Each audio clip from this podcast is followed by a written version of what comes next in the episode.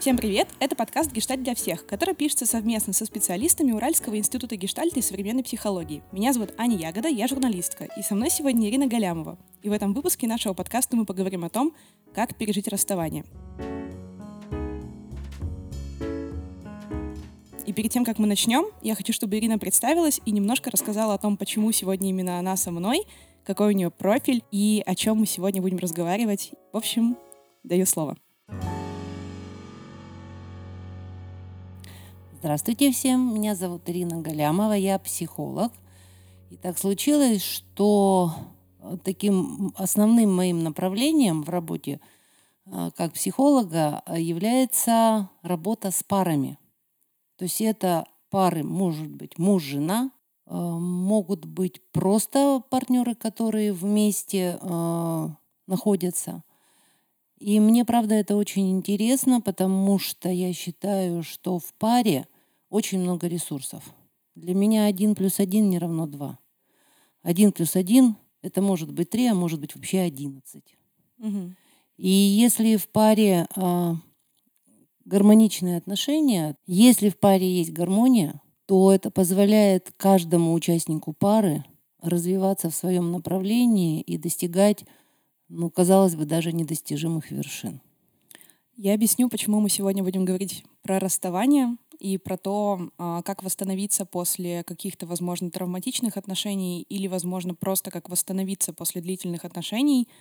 На прошлом выпуске мы с Андреем и Саней Суповой обсуждали то, что во время пандемии увеличилось количество разводов и увеличилось количество пар, которые расстались. Это просто как инфоповод — а, в целом люди всегда расстаются и встречаются, поэтому, но актуальность сегодня особенная. Я скажу, что этот подкаст тоже достаточно ангажированный. Я сама переживаю расставание, мои друзья переживают расставание, и когда я спрашивала о том, вообще какую тему актуально записать, все мне сказали, Аня, нужно срочно узнать, как вообще реабилитироваться, потому что сейчас время тяжелое в принципе, а когда на это наслаивается еще такое переживание, как расставание, оно становится вдвойне тяжелым. Поэтому э, первый вопрос, э, есть ли какие-то, ну хотя, ладно, глупый вопрос, но я все равно его задам. Есть ли какие-то универсальные первые шаги э, для человека, что он должен себе сказать или что он должен сделать, когда он переживает расставание, и что делать, если он, например, в условиях пандемии остался еще и один, ну, то есть изолированным? Есть ли какие-то первые шаги реабилитации личностной? Ну, наверное, самый первый шаг — задать себе вопрос на то, что я расстался, ну или рассталась, да, со своим партнером, партнершей. На это внешние условия повлияли или это мое внутреннее созревшее решение? Вот, наверное, с этого бы я начала. А, и мы можем говорить э, в двух направлениях. С теми, кто вот а, уже расстался, и тогда что делать? Или с теми, кто на пути к расставанию? Я думаю, что можно поговорить и о тех, и о других, но я думаю, что приоритетнее всего сегодня те, кто уже расстались, потому что ну, я видела статистику и видела все эти материалы о том, сколько людей сейчас э, разорвали свои отношения или сколько выяснилось каких-то обстоятельств, которые заставили это сделать. Поэтому я думаю, что сначала начнем про них. Про них. Хорошо, тогда вот то, что я сказала уже, да, вот этот первый вопрос, да, то есть это мое внутреннее решение или это под воздействием внешних обстоятельств. А, потому что если это внутреннее решение, то, наверное, следующий вопрос, который имеет смысл себе задать, а что плохого в том, что я рассталась или я расстался со своим вот партнером или партнершей. И, в общем, посмотреть на это. Ну вот что там такого плохого? Даже можно там, ну, например, списочек такой написать, вот что плохого, что я вижу в этом плохого. И дальше каждому пункту задать вопрос. Ну, а это вообще переживаемо для меня? Ну, то есть есть какой-то выход или все? Вот я рассталась, и теперь все, жизнь закончилась, все померкло, и вообще не знаю, что дальше делать, да? Вот. А, это вот первый момент. Второй момент. А что я приобрел хорошего, если я расстался. И, ну, по-разному может быть. У кого-то список плохого может быть очень большой, у кого-то список, наоборот, хорошего, как в том анекдоте. О, совсем Один совсем один и замечательно, да? Вот. Поэтому вот такие шаги. А, мы недавно собирались с друзьями, как раз-таки таким клубом одиноких сердец, которые недавно пережили расставание, и мы говорили о том, что есть такая странная штука у расставания, даже если она была осознанная, и ты этого хотел, и ты это сделал, то со временем почему-то э, забывается все плохое, забываются причины, по которым ты это сделал. Ты начинаешь вспоминать хорошее, из-за этого э, попадаешь в ловушку и думаешь, господи, зачем же я это сделал? И в вопросах, которые мне прислали перед подкастом, тоже э, были вопросы о том, что что делать с тем, что начинаешь жалеть, и в каком случае это сожаление может быть оправдано, а в каком случае это действительно уловки нашей психики. Ну, наша психика вообще устроена так, что мы как-то больше вспоминаем хорошее, чем плохое. И, в общем-то, ведь если ну, вы были с человеком, и вам с ним было сразу плохо, ну что, вы стали бы оставаться в паре? Ну, так бывает, но это немножко другая история, да, это уже кривые отношения с самого начала, и можно смотреть э, на то, э, какие потребности человек в этих отношениях своих, свои обслуживает, да. А если стандартная пара, встретились, все замечательно, все хорошо, и продолжают дальше быть, и все хорошо, то, ну вот, понятно, что когда происходит, ну вот меняется отношение и так далее, и пара расстается, понятно, что вспоминается хорошее. Это нормально. И здесь надо, наверное, себе, вот когда вот такие вещи возникают, имеет смысл задать опять же себе вопрос. Я вообще очень люблю вопросы задавать себе, и клиентам помогаю эти вопросы себе формулировать, ну им, для себя формулировать, потому что это, ну, мне кажется, очень хороший инструмент, потому что в нас есть все ответы. Главное вопрос правильный задать. Задать себе вопрос, ну хорошо, вот а, было хорошо, стало плохо. Что я сейчас с этим хочу сделать? Вернуть отношения – это один ответ. И бывает, что ну, отношения возвращаются. Ой, нет, не вернусь. Тогда было не вернуть. Тогда было хорошо, потом стало плохо, хорошо так уже не будет. Ну, то есть разные варианты могут быть, да. И третий момент, если принимаешь э, решение да, было хорошо, да, где-то тоскую, но здраво, смотря на отношения, понимаю, что, ну, как бы костер уже не разжечь, то мне кажется очень здорово просто, ну, поблагодарить эти отношения за то, что в них было хорошего. Может, даже, не знаю, там, прописать эти благодарности. Ну, какой-то там ритуал устроить, да. Благодарность это вообще очень мощная штука. Вот ощущение благодарности. И с благодарностью их отпустить.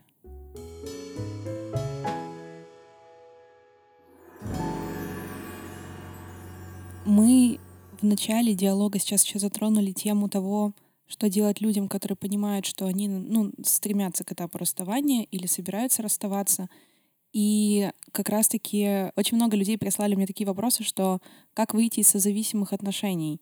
И связав э, то, о чем я еще только что рассказала, вопрос у меня следующий. Как понять, что ты находишься в созависимых отношениях, и как из них выйти, если ты уже, ну, ты понимаешь, что, что это созависимые отношения? Или какие есть категории, чтобы понять, что у тебя созависимые отношения? Нужно ли вообще из них выходить? Созависимые отношения — это когда в фокусе внимания мой партнер. Что значит мой партнер? А, я очень внимательно отношусь к тому, что он хочет или не хочет, что он делает или не делает, даже что он думает или не думает. То есть вот он в фокусе внимания, тогда я про себя забываю. И тогда мои потребности, они отходят на второй план. Я могу их вообще не понимать, чего я хочу. Если понимаю, то все равно, ну ладно, ладно, это мои потребности, но ведь у него же, ему же, для него же, да. И это очень такое примитивное, наверное, объяснение созависимости. Это гораздо более глубокие процессы, да, и причины этих процессов очень глубокие. Мы сейчас, конечно, за эти полчаса их не затронем, да, но, наверное, опять же, первый э, шаг, чтобы понять, созависимые или несозависимые отношения, и, наверное, задать себе вопрос, а что я на самом деле хочу. вот от этих отношений, какие я хочу. А, что бы я хотела, чтобы в этих отношениях было. И можно даже, опять же, эти а, ответы свои прописать. И если, например, в этих ответах будет «я хочу, чтобы он», «я хочу, чтобы, значит, с ним» и так далее. То есть не «я хочу просто, я хочу», да, а в связи с ним. Ну, можно предположить, что там есть какая-то доля созависимости. А если, например, э, человек осознает свои потребности, понимает, что в этих отношениях он не, не удовлетворяет эти свои потребности, то тогда вопрос, что делать либо с отношениями, либо внутри этих отношений. В интернете почему-то созависимые отношения э, окрасились в бесспорно отрицательный оттенок. И созависимыми отношениями сейчас называют что бы то ни было, любые токсичные отношения. И единственный выход в созависимых отношениях — это их разорвать. А, так ли это или наоборот, это просто повод взглянуть на себя, на свои потребности и просто что-то улучшить а, в отношениях? Ну, во-первых, есть такая штука, есть созависимые отношения. Это отношения в одну сторону, в одни ворота. А есть взаимозависимые. Когда мы находимся в отношениях, они гармоничные, они, конечно, взаимозависимые. Мы, да, можем зависеть от настроения друг друга. Мы можем зависеть от каких-то решений друг друга и так далее. Другое дело, что мы подавляем свои потребности, вот обсуждая какие-то решения, да, или там находясь в каком-то эмоциональном состоянии. Или мы можем это обсуждать, мы можем это ну, приходить к какому-то общему решению. Это, конечно, вза- взаимозависимые. Что касается созависимых, ну, самые яркие созависимые, я много работала с проблемами э, зависимостей, э, химических зависимостей.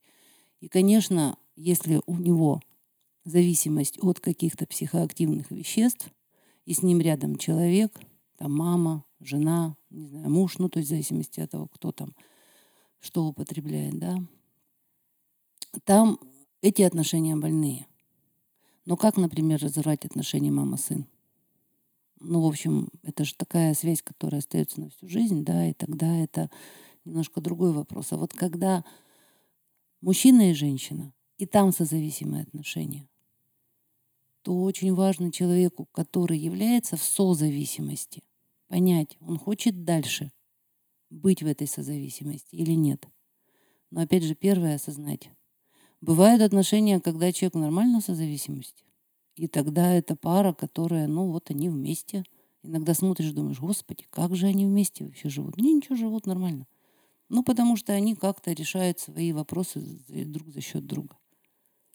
И возвращаясь к расставаниям, есть а, два таких, а, два разных пути.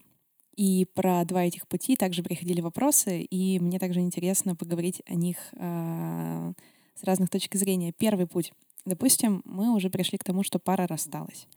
И а, первый вопрос. Что делать, если ты действительно долго не можешь отойти? Э, это первый путь. А второй, который также приходил к нам в вопросы, люди винят себя, если очень быстро отошли. И, соответственно, вопрос, если я быстро отошел, то э, нужны, ли бы, нужны ли мне были эти отношения? Или если я быстро отошел, может быть, со мной что-то не так, нужно же страдать.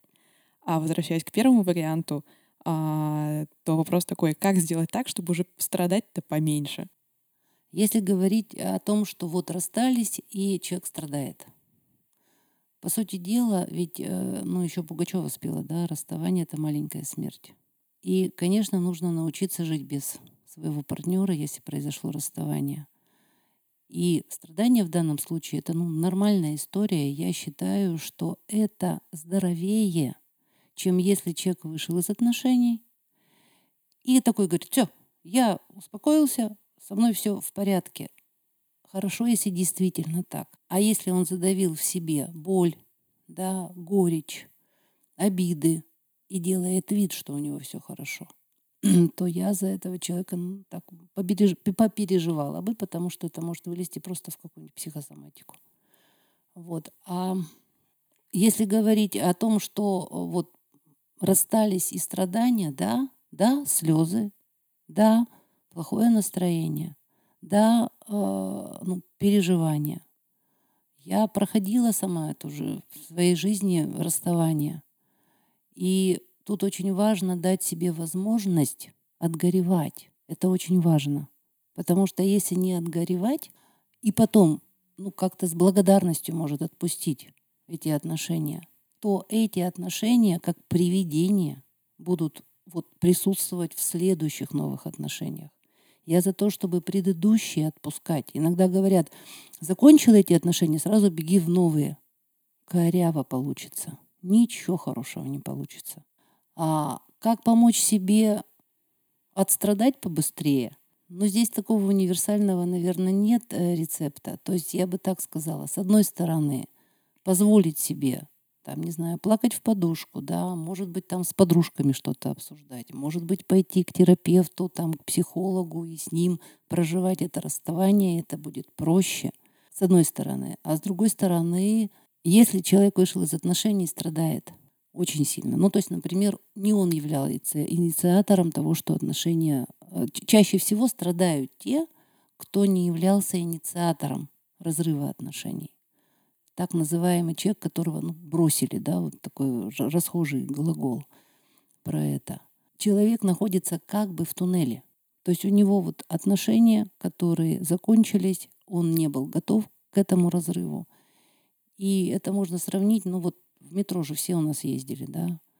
Вот садишься в вагон, и когда едешь до следующей станции, за окнами черные стены, ну, там провода какие-то еще там, а если представить себе, что ты-то под землей, а над тобой это город. Красивые здания, там, деревья, не знаю, там люди ходят, что-то происходит. Это вот как раз расширение этого туннельного видения. Ну хорошо, да, расстались. С одной стороны, да, я горюю. С другой стороны, жизнь на этом не закончилась. Любой конец чего-то — это начало чего-то нового.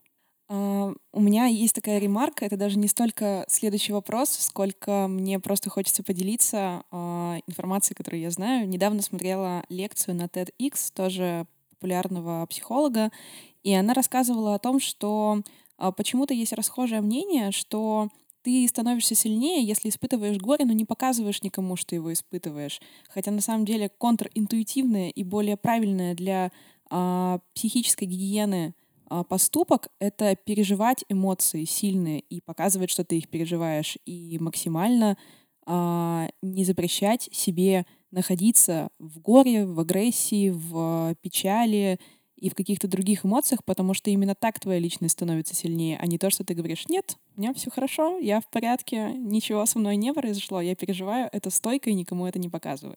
И мне это очень сильно запомнилось. И второе, что она сказала, это то, что люди очень часто говорят, что я хочу, чтобы это закончилось, или я хочу этого не испытывать.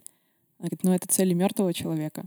И я такая, о, сейчас я всю горечь проживу вообще и стану сильнее. Я, я бы сказала так, что я согласна, что, наверное, стойкое переживание или проживание вот там расставания, да, горя, утраты — хорошая штука. Но если есть место у человека, который, где можно завыть, закричать, а, ну просто заплакать. И, в общем, мы, когда работаем с клиентами, достаточно часто на наших сеансах это происходит, потому что человеку больше негде плакать. Но очень важно, чтобы это место было. И тогда мы выходим в социум и говорим, мы герои. Но важно, чтобы место поплакать было.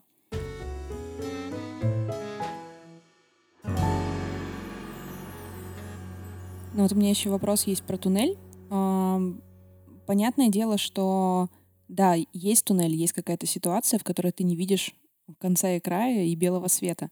И расхожий совет о том, что жизнь продолжается, но осознать это самосто... ну, самостоятельно и понять, что реально жизнь продолжается и дальше что-то будет тяжело, это а, вопрос, который решается только с терапевтом или каким-то самостоятельным путем тоже можно прийти к осознанию того, что все будет хорошо, ну или что все как минимум будет. Или а, требуется только время. То есть это не, не то, что можно осознать, сев за стол. Ну, здесь нет однозначного ответа. Осознание в раз Вот как-то так, раз по волшебству, оно не приходит. И, скорее всего, все-таки, даже если это не к психологу с этой болью, то ну хотя бы кому-то, кому ее можно высказать. Я а, знаю, что ну так называемый проговор, ну так в кавычках назовем, да, когда человек говорит о своей боли, когда он ее озвучивает, ему это помогает, ну легче ее переносить. Если человек замкнулся в себе, ну вот никому ничего вот такой весь, то ну вот, ну это правда может закончиться психосоматикой какой-нибудь. Вот, поэтому не обязательно к психологу. Может быть, есть просто человек, которому доверяешь, с которым можно поплакать. Я говорю поплакать, имея в виду настоящие слезы, либо состояние души, да, с которым можно что-то обсудить. Вопрос тогда такой. А что если после какого-то разрыва, я часто сталкивалась с такой ситуацией, и она такая достаточно, достаточно популярный нарратив, что после расставания все, все не милы. А, есть ощущение, что ты больше никогда ни с кем не заведешь отношений, потому что да ну, вообще нафиг все это. Никто никогда не понравится, и вот ты такой сидишь и думаешь, ну все, я буду forever alone, а, одиночка навсегда. И, к сожалению, э, иногда люди так прямо и живут. И здесь я могу им только посочувствовать, потому что да, нужно время, чтобы отойти от вот каких-то токсичных отношений или отношений, э, которые прекратились не по твоей воле, не по твоему желанию, да. И здесь, конечно, нужно время. И здесь нормально, когда появляется. Да никогда. Да все они. Да, да ни за что. Да я лучше вот. И это нормальный такой период, и это тоже очень здорово, потому что это период про злость. Злость тоже помогает, она же энергетическая такая штука, да. Вот, позлиться прям нормально. Но когда человек э, это, ну, как бы берет как э, способ жить дальше, никогда больше не буду вступать в отношения, и уходит, например, там, ну, не знаю, в работу с головой там, или там еще куда-то, да, его право тут самое главное, насколько он себе не врет. Есть у Макаревича замечательная песня, она идет по жизни, смеясь. И вот там заканчивается она там слова какие-то такие, да, что а, все там с восхищением смотрят ей вслед и не замечают, как плачет ночами те, та, что идет по жизни, смеясь. И тогда вот, да, можно выбрать все ни с кем больше никогда. И здорово, если это осознанный выбор. А мы еще вскользь а, только что а, прозвучала такая фраза от вас, то что часто такое бывает, что из, отно... из одних отношений в другие. Почему это кривая дорожка, если можно ее так назвать? Э, она в абсолютном большинстве случаев кривая. Конечно, из каждого правила есть исключения. Дело в том, что э, когда мы уходим вот закончились отношения токсичные, тяжелые, раз и, и, и мы раз уже в новых отношениях. А, вот если сильно по-честному, зачем? Чтобы не горевать? Вот а, с одной стороны не горевать, но ведь не выбросишь же то, что вот если оно не горюет, ну как бы я не горюю, все, у меня новые отношения, я не горюю. Но внутри-то себя я те отношения еще не отпустила или не отпустил. И тогда своей избраннице новой или избраннику я начинаю подсознательно, может быть, мстить, может быть, его сравнивать с, ну, вот с предыдущим партнером, может быть, там еще что-то. То есть там все время получается так, вот я есть, есть ты, а между нами, ну, он или она, предыдущий партнер. И получается, что отношения кривые именно потому, что они не напрямую. Они через вот как бы вот эту вот, ну, фигуру такую призрачную предыдущих отношений. И поэтому я за то, чтобы... Это не значит, что все, обед безбрачия, все, мы ушли из отношений, теперь никогда. Но нужно понимать, что если сразу появился новый партнер, скорее всего, это просто ну, какая-то передышка. Да, бывают ситуации, когда эти отношения потом как-то начинают развиваться, и действительно люди ну, остаются вместе, но все равно период отпускания предыдущих отношений, он все равно должен состояться.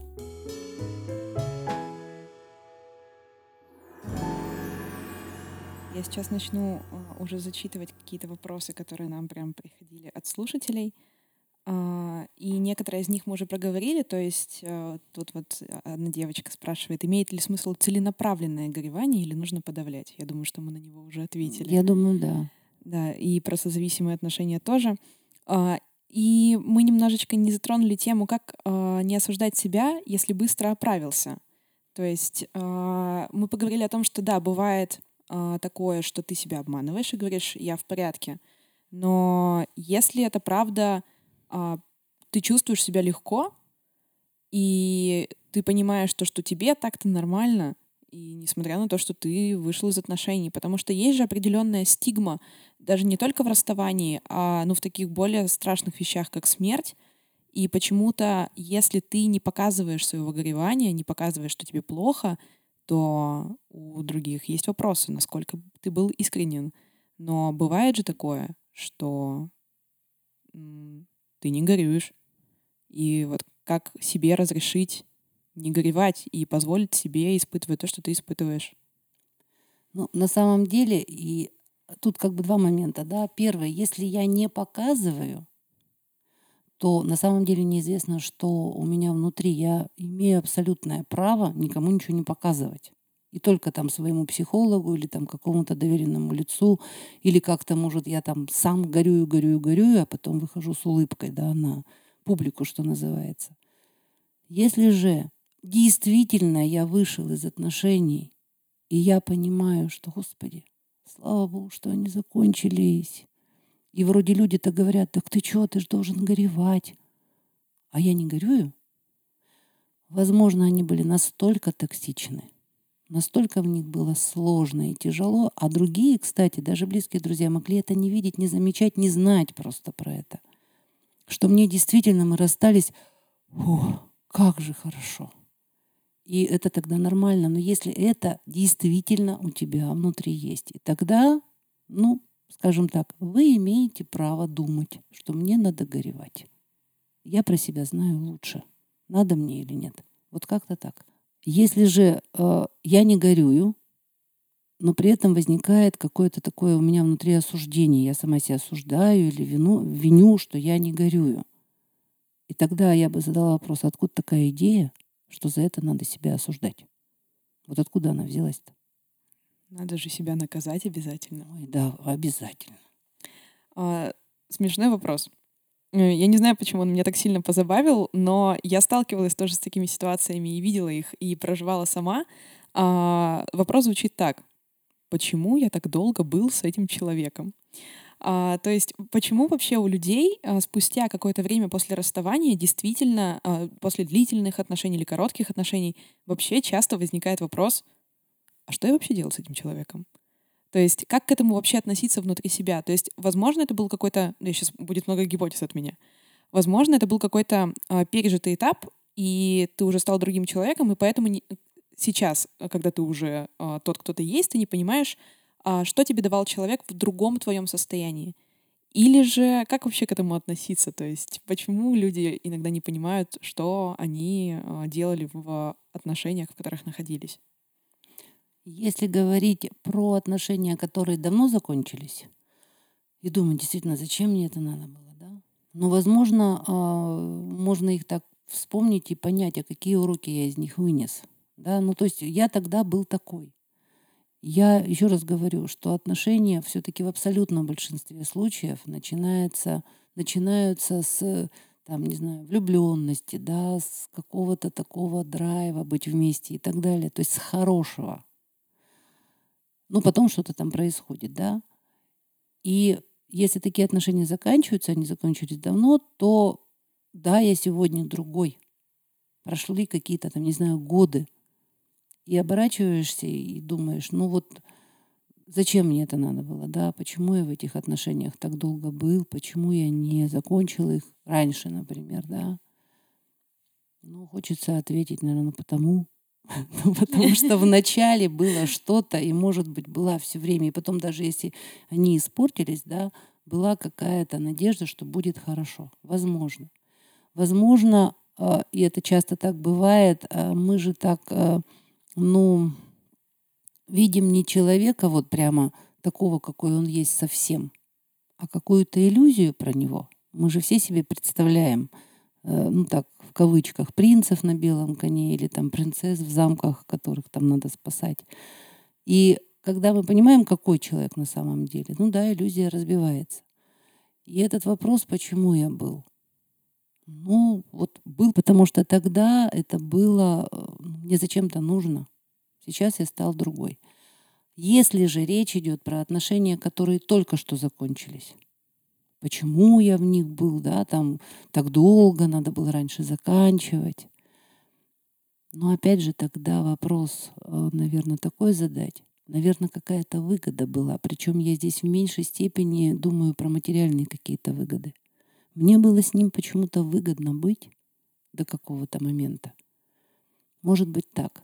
Но я считаю, что любые отношения, которые были и закончились, неважно, как они закончились, когда проходит период горевания, утраты и так далее, то можно их просто посмотреть с точки зрения опыта.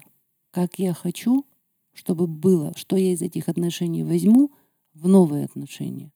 А что точно я теперь знаю, я не хочу, чтобы у меня были в новых отношениях. И поэтому я всегда думаю, что даже сложные отношения, если они закончились, в какой-то момент очень здорово себе найти в себе вот, ну, возможность э, поблагодарить их.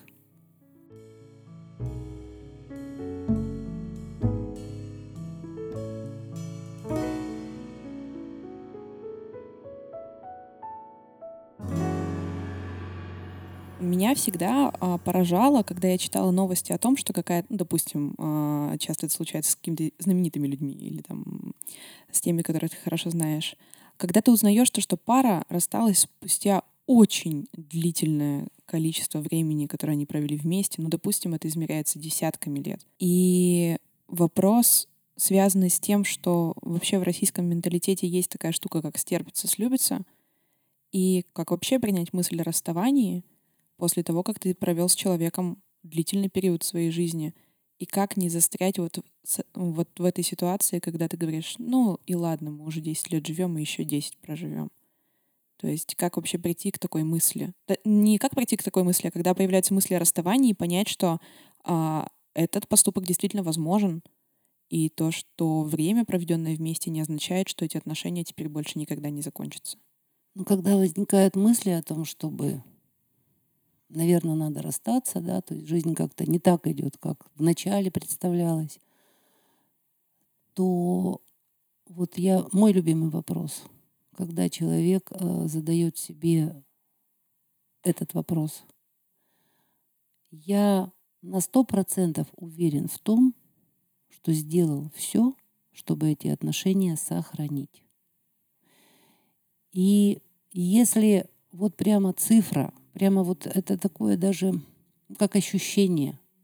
Не 100, 154%. Я все перепробовал. Я сегодняшний, все, у меня нет больше идей, что сделать. Да? Тогда, наверное, честнее по отношению к себе и к партнеру все-таки ну, вот, держать путь на расставание. Если же будет цифра, например, по ощущению, там даже 95% или там 90%, имеет смысл задать себе, а вот эти 10 или 5 это про что? Это чего я такое еще не сделал, да? Что еще можно сделать в этих отношениях? Почему я считаю, что этот вопрос перед принятием решения, да, там, идти по пути к расставанию, он очень важный. Потому что я за то, чтобы отношения заканчивались в отношениях, в этих. Тогда ты выходишь из этих отношений, тогда и страдания меньше, и уверенность, что ты все делаешь правильно, правильно больше. И тогда, ну, как бы эти отношения, но они остаются как факт прошлого. Потому что ведь очень часто бывает, там, ну, например, были отношения бурные, классные, закончились. С трагедией там, ну, например, для человека. Человек создает новые отношения, отгоревал вроде бы, вроде бы, создает новые отношения, все хорошо, новые закончились. У меня просто есть такой опыт да, э, с клиентами. Проходит уже много лет после первых тех отношений, и клиент говорит, не могу. Я прямо вот вспоминаю те отношения, уже ничего не вернуть, уже все. Это значит, они не были отпущены. То есть отношения не умерли в отношениях. Ну вот как-то так, наверное. Исходя из этого, вообще э, рабочая и существующая ли реально концепция оставаться друзьями, или все-таки это какая-то форма того, что ты не можешь до конца принять, грубо говоря, смерть отношений? Или же в каких-то случаях это возможно, когда, например, людей объединяют дети или общие какие-то вещи, ну, с которыми они вынуждены встречаться вместе? Наверное, я бы так ответила. Вклад в то, что отношения заканчиваются, есть и у того, и у другого партнеров. А когда говорят, ну вот я только на 20% виноват, а там вот он на 80%. Меня всегда это так, ну, веселит, потому что на самом деле за отношения ответственность делится поровну, причем не 50 на 50, а 100 на 100. У меня 100% ответственности за то, чтобы наши отношения состоялись, и у тебя 100% ответственности, чтобы наши отношения состоялись. Вот у меня появилась мысль о том, что очень часто люди живут в иллюзии, что можно остаться друзьями. А. И вот у меня вопрос, это реально иллюзия, потому что ты не можешь пережить смерть отношений? Или же э, это реально выход, когда вас что-то связывает? Ну, например, дети. Тогда, если ответственность, я понимаю, у меня сто процентов, у тебя сто процентов, то чаще всего, даже если мы расстаемся, мы остаемся, ну, в каких-то, ну, не знаю, уважительных друг другу отношениях. Мы можем что-то обсуждать, если есть дети. Мы можем, правда, оставаться друзьями, если у нас, например, одна компания. И, э, ну, вот, э, вот она одна. И как тогда? Чьи друзья? Общие. И это бывает, я это видела э, в жизни не мало раз, и это очень здорово. Потому что, ну, на самом деле нет такого, что вот только он виноват, что у нас так получилось, а я такой розовый и пушистый. Нет, и когда человек принимает не вину, а он принимает то, что мой вклад-то в это тоже был. И тогда чего на него злиться-то, на своего партнера?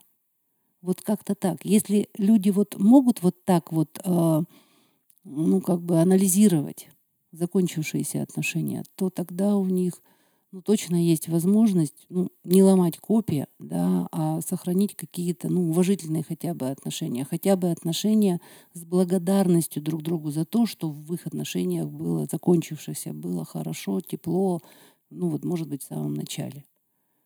Если же человек считает, не-не-не, со мной все в порядке, это вот он, или там, это вот она, ну тогда, наверное, люди выходят и могут никогда в жизни больше не общаться. А что вообще делать человеку и делать ли, который живет вот в концепции «это все это за него, у меня все в порядке, отношения закончились по вине другого». Нужно ли вообще что-то с этим делать? Потому что просто я сейчас это услышала и думаю, несправедливо.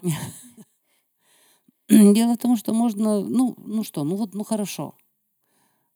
Я вышла из отношений, например, я говорю, он виноват. Он такой гад, в этих отношениях было действительно недопустимое что-то для меня, то никто меня не заставляет с этим человеком общаться. Ну, например, был тиран. Да, там ведь, ну, есть же всякие абьюзеры, там, ну, кто угодно, да. Если же вот это моя позиция, что я вообще, вот, ведь, собственно говоря, ну, хорошо, если он абьюзер, ты почему сразу от него не ушел? Ну, или не ушла? Терпел это сколь, столько времени, зачем? Ну, то есть вот какие-то такие вещи, да, и это был вклад про терпение, про, может быть, какую-то надежду, что что-то изменится. И тогда вот в этом твой вклад. И получается, что если человек это опять же осознает, ему легче, жить, и легче жить становится. Потому что если нет, то есть вот он виноват, наступают следующие отношения, начинаются следующие отношения. Что-то идет не так. И опять он виноват мне. И тогда, если я обвиняю моего партнера, там, бывшего, бывших своих партнеров в том, что они какие-то не такие, а со мной все окей, ну, то есть вероятность, что гармоничных отношений никогда не построишь, потому что человек, так рассуждающий, не берет на себя ответственность за то, что он-то делал в этих отношениях.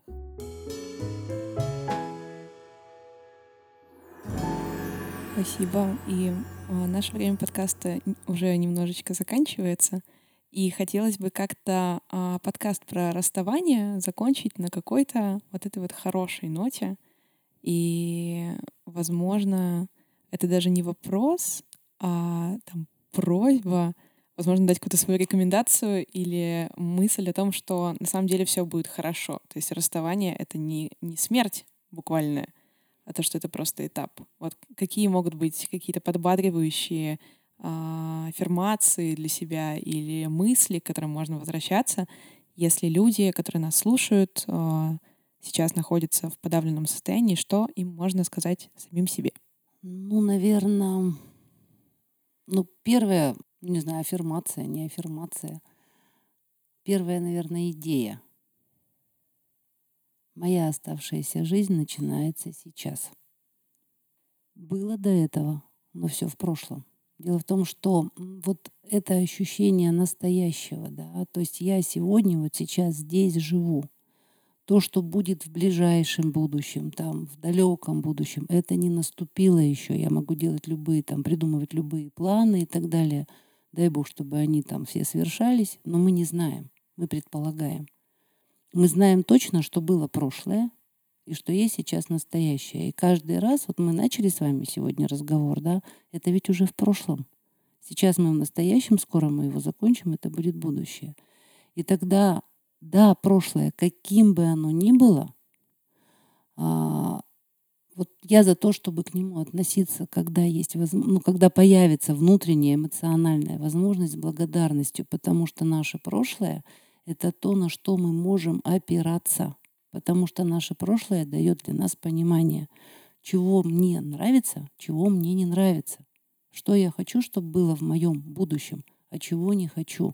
У нас с помощью прошлого появляется выбор.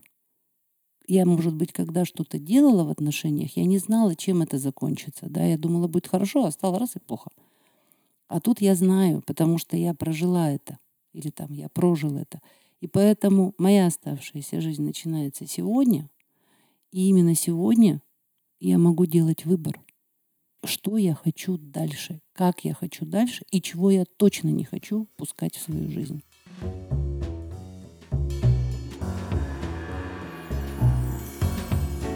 Спасибо большое, Ирина. А, я буду медленно прощаться с нашими слушателями. Это был подкаст «Гешталь для всех». Слушайте нас на Apple подкастах, на Яндекс Музыке, на SoundCloud и ВКонтакте. С вами была Анна Ягода, я журналистка и модератор этого подкаста. До встречи. До встречи.